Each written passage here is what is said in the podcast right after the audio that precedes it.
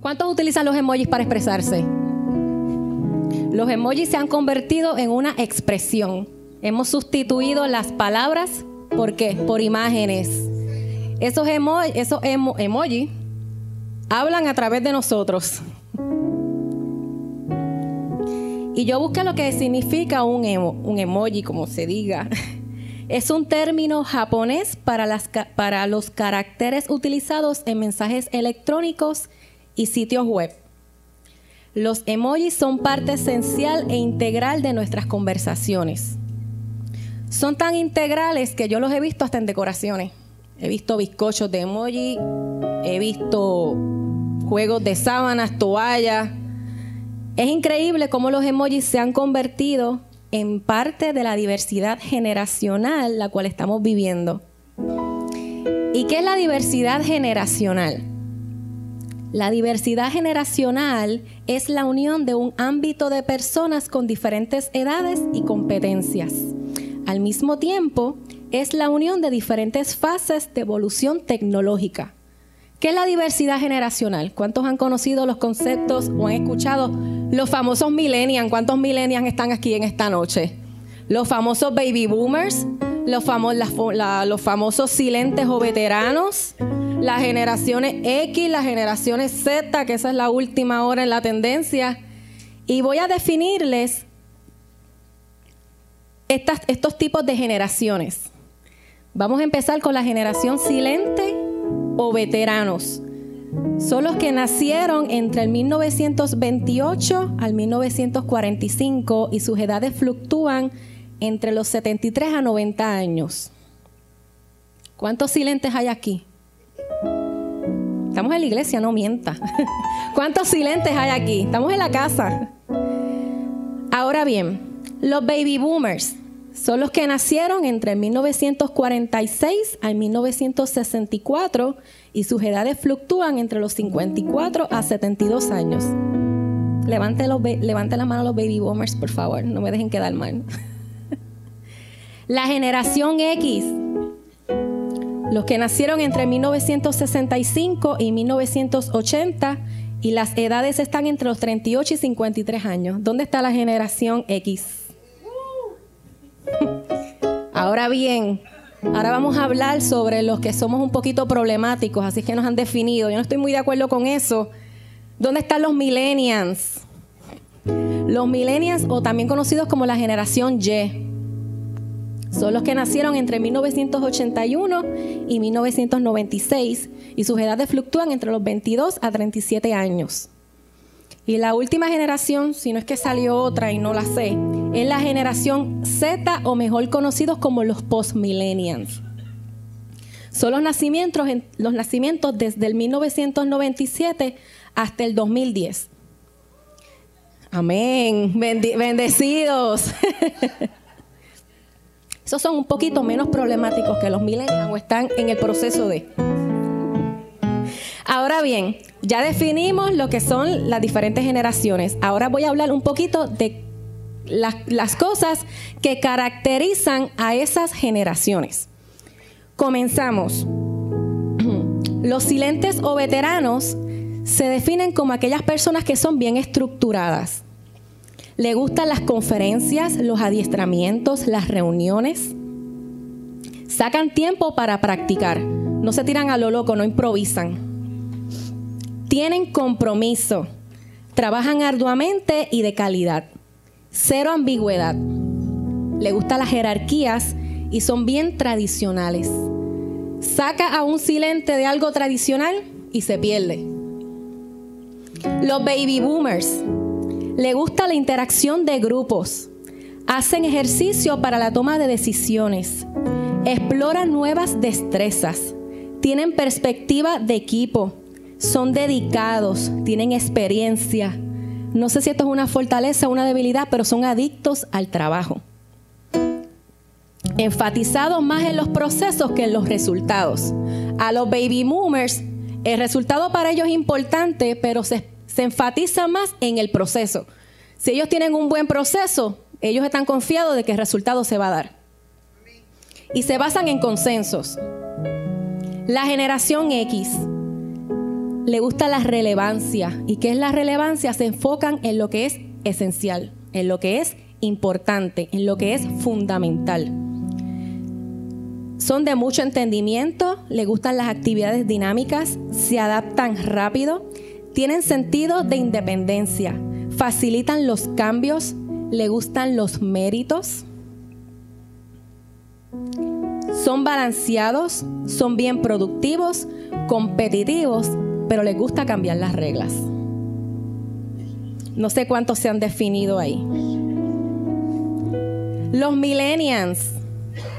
La tecnología es su razón de ser. Le gustan las actividades de grupo, le gusta el feedback, le gusta la retroalimentación. Son bien optimistas, son bien tecnológicos, le gusta la orientación de grupo, contribuyen, somos emprendedores, somos innovadores, estamos cómodos con nuevas ideas y nuevos enfoques. Nos gusta influir en otros. Tienen altas expectativas. Estamos orientados al logro. Somos bien, somos bien flexibles, pero también somos bien adictos al trabajo. Y trabajamos para ser líderes. Y lo logran en poco tiempo. Como pudimos ver, cada generación es diferente, pero tienen valores similares. Todas buscan respeto, confianza y de alguna manera todos buscan ser líderes confiables. Pero ¿qué ha pasado con estas generaciones? Todas han enfrentado cambios. Se han tenido que adaptar e innovar. Y hay una frase bien famosa por ahí que dice, todo cambio trae qué? Resistencia. Pero déjame decirle que obligatoriamente tienes que adaptarte a los cambios. No es una opción. Obligatoriamente nos hemos tenido que reinventar por situaciones de naturaleza de trabajo, por la crisis económica, por lo social, por la política, por la competencia, por tendencias sociales, entre muchas otras. Hemos tenido que renovar lo tradicional entiéndase, a estrategias que han funcionado hace años y no es que las hemos eliminado, no, sino que hemos innovado esas estrategias. Y traigo como ejemplo la marca Coca-Cola. A mí me encanta la marca Coca-Cola y cómo han posicionado esa marca. Y de verdad que el equipo de marketing y de relaciones públicas, de verdad que yo los admiro. Porque la Coca-Cola lleva posicionada desde años. ¿Y sabe qué? Se ha posicionado tanto que se ha quedado aquí. Puedes presentarle a cualquier persona cualquier tipo de refresco y la gente, si le gusta la Coca-Cola, se va a quedar con la Coca-Cola. Y va a pagar cualquier cosa por su Coca-Cola.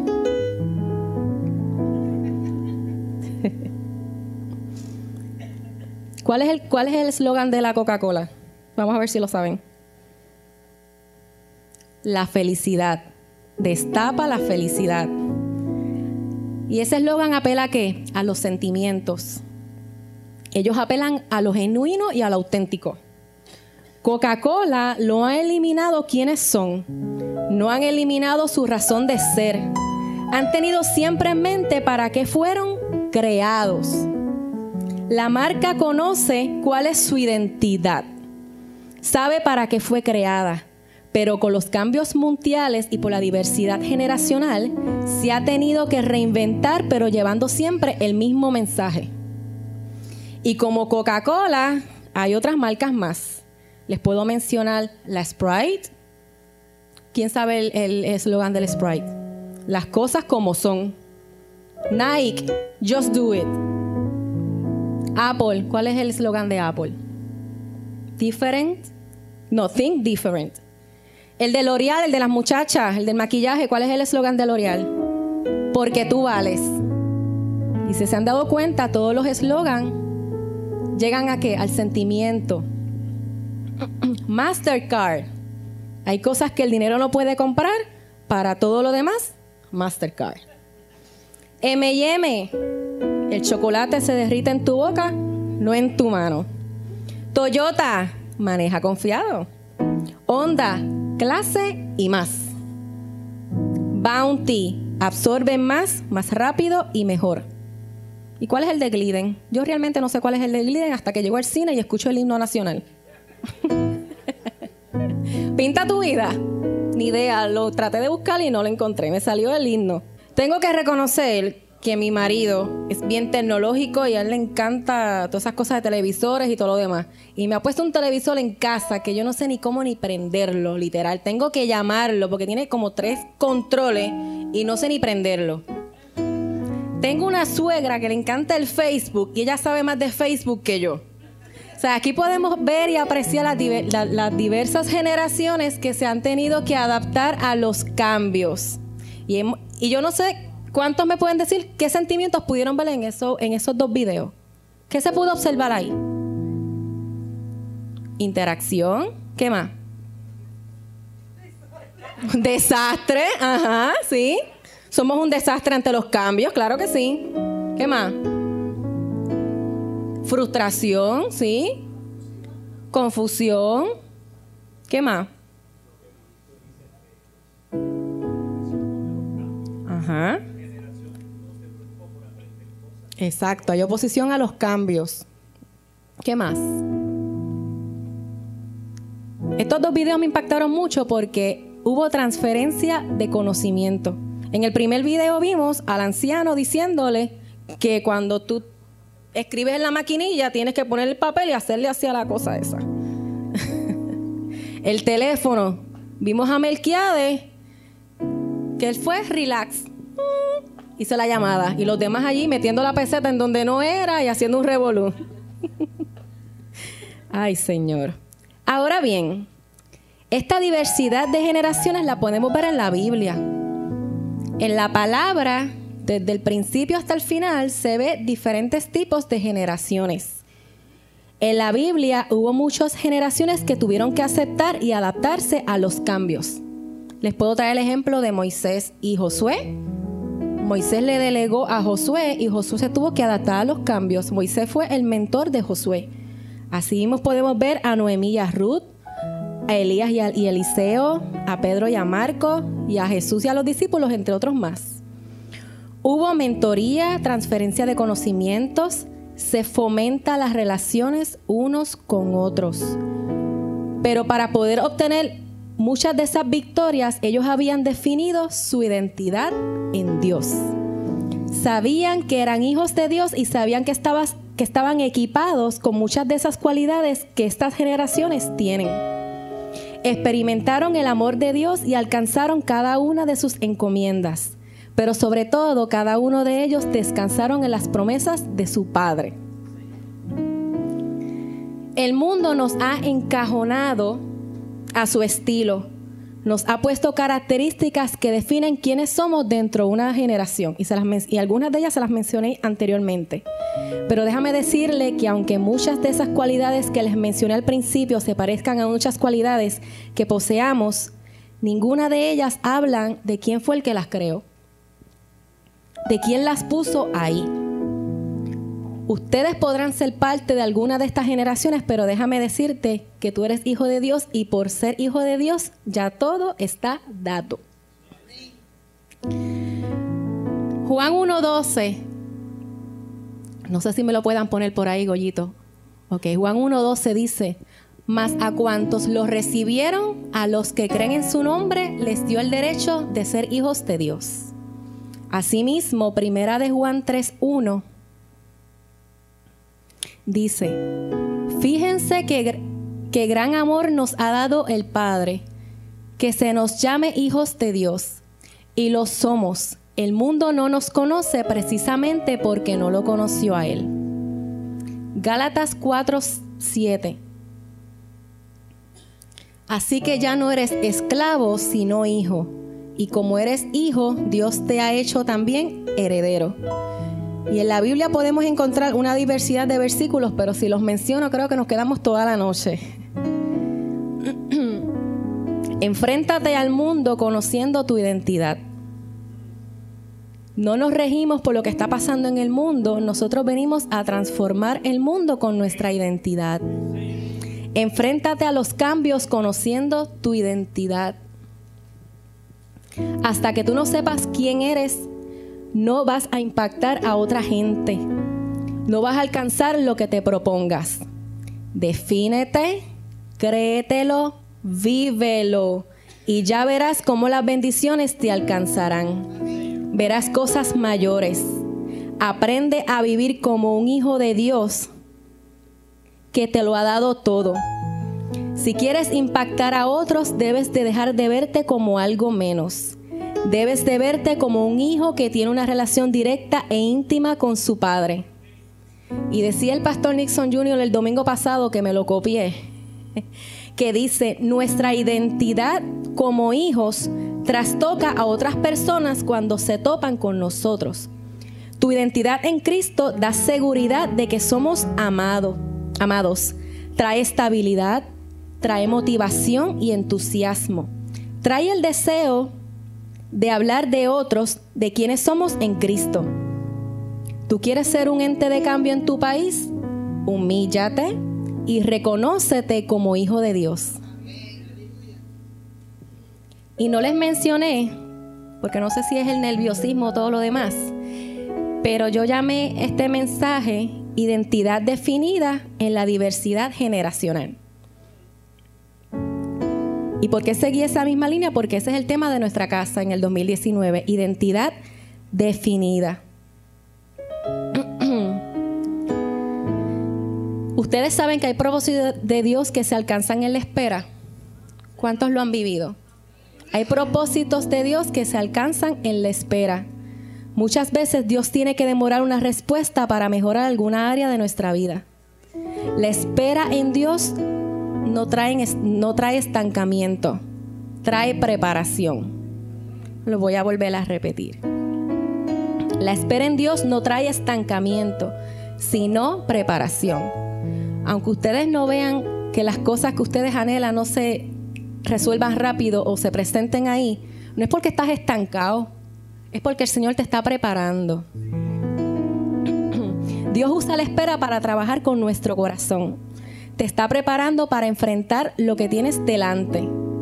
Y primera de Pedro 5:10 dice, y después de que ustedes hayan sufrido un poco de tiempo, Dios mismo, el Dios de toda gracia que los llamó a su gloria eterna en Cristo, los restaurará y los hará fuertes, firmes y estables.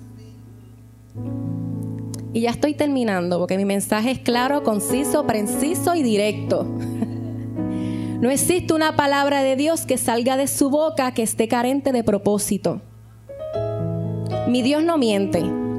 Y todo lo que el Señor te ha prometido y te ha declarado se va a cumplir. Pero no es a tu tiempo, es al tiempo de Él. Aquello que Él te prometió se cumplirá más abundantemente de lo que has soñado. Déjame informarte que muchas de las cosas que tú le has pedido al Señor, el Señor te las va a dar. Pero sabes qué? Te las va a dar abundantemente. Va a sobrepasar cada una de tus expectativas. Recuerda que tu identidad como hijo de Dios es más grande que tus miedos, que tus dudas, que tus ansiedades, que tus depresiones. Y yo siempre he escuchado a personas que dicen, ah, este es mi año. Se acaba diciembre y llega enero, este es mi año. Déjame informarte que este no es tu año. Este es el año del Señor que va a cumplir los propósitos que Él tiene para tu vida. Eso yo lo he internalizado y lo he comprendido tanto porque yo era una de ellas que decía, ah, este es mi año, este es mi año. No es tu año, es el año del Señor. Es el año que el Señor te va a dar todo aquello, según su voluntad, tú lo has pedido. Déjame informarte que los planes del Señor son de bien. Aunque, aunque algunas veces no lo entendamos, pero ¿sabes qué? cógelo relax. Hay que saber, mira, bajar un poquito las tensiones, bajar las ansiedades y confiar en el Señor. La palabra dice, encomienda al Señor tu camino, confía en Él y Él hará. Convierte tu ring de batalla en tu lugar de adoración, en tu lugar de oración y nunca pierdas tu primer amor. Y hay una frase que me gusta mucho que dice, el cambio es incesante e implacable, Por tanto, la mejor estrategia es aceptarlo y evolucionar, siempre teniendo en mente que como hijo todo lo puedo en Cristo, que me qué, que me fortalece. Todo lo puedo en Cristo, que me fortalece. Así que en esta noche solamente quiero informarle que el año 2019 promete. El año 2019 es de identidad que definida. Y en el 2019, desde principios de mes, hemos experimentado muchos cambios en nuestro país. Hemos experimentado y, hemos, y estamos viviendo muchas cosas que puedo decir que son fuertes, porque ahora mismo uno tiene tensión al salir a la calle. Pero ¿sabes qué? Encomienda al Señor tu camino, confía en Él y Él hará. No permitas que las circunstancias que nos rodean te, te pongan una máscara y te hagan perder tu identidad en el Señor. Y como hijos de Dios, nosotros tenemos que tener bien claro que todo lo que tú anheles, todo lo que tú quieras que el Señor haga, lo va a hacer conforme a, tu, a, la voluntad de Él, pero conforme a quien, como tú te definas. ¿Cuántos somos hijos de Dios? Póngase de pie porque ya yo terminé.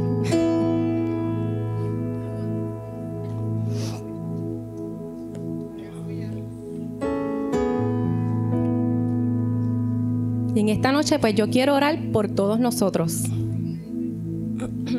Para que el Señor trabaje con nuestras vidas, trabaje con nuestra mente, trabaje con nuestro corazón. Amén. Puedes levantar tus manos allá al cielo y adorar al Señor. Señor, te doy gracias. Gracias por la oportunidad que me das, Señor, de estar en tu casa para adorar y exaltar tu nombre, Señor. Y en esta noche, Señor, soy más que privilegiada, Padre amado, porque oro a ti, Señor, por mis hermanos, Señor. Yo presento a cada hijo de esta casa, Señor. Esta casa que durante 15 años, Señor, tú nos has preparado, tú nos has llevado, Señor amado, a experimentar muchos cambios, Señor, pero muchos de esos cambios han sido para bien. Y gracias, Señor, porque nos has fundamentado sobre las rocas, Señor, y a pesar de las dificultades, a pesar de que el camino ha sido un poco fuerte, Señor, hemos salido hacia adelante. Y yo te presento, Padre amado, a cada hijo de la casa. Yo te pido, Padre amado, que cada día, Señor, tú te les reveles en ellos y les hagas entender y ver cuál es su identidad en ti, Señor. Que ellos te reconozcan y puedan entender que son hijos tuyos. Y al ser hijos tuyos ya todo está dado. Y que ellos puedan, Padre amado, descansar en ti. Puedan, Padre amado, poner en tus manos, Padre amado, todo plan, toda estrategia, toda petición, Señor. Yo declaro sobre cada uno de ellos, Señor, que tú te les revelas, Señor, que los haces descansar en ti, Señor. Y aunque el enemigo se levante, no podrá con los hijos del Señor, no podrá con la casa, Señor. Y yo me paro en la brecha sobre mis hermanos, Señor, sobre mi casa, Señor, sobre sus hogares, Señor, sobre sus trabajos. Que aunque la economía, Señor amado, se vea que está mal, Señor, nosotros somos prósperos, nosotros somos bendecidos, nuestra casa es bendecida, nuestro hogar es bendecido, nuestro matrimonio es bendecido, nuestros hijos son bendecidos, nuestros trabajos son bendecidos, Señor, nuestros planes son bendecidos, Jesús. Y en esta noche solamente te doy gracias, gracias porque está hecho, Señor, y confiamos en ti y te damos gloria y honra, Señor. Amén. Los bendigo.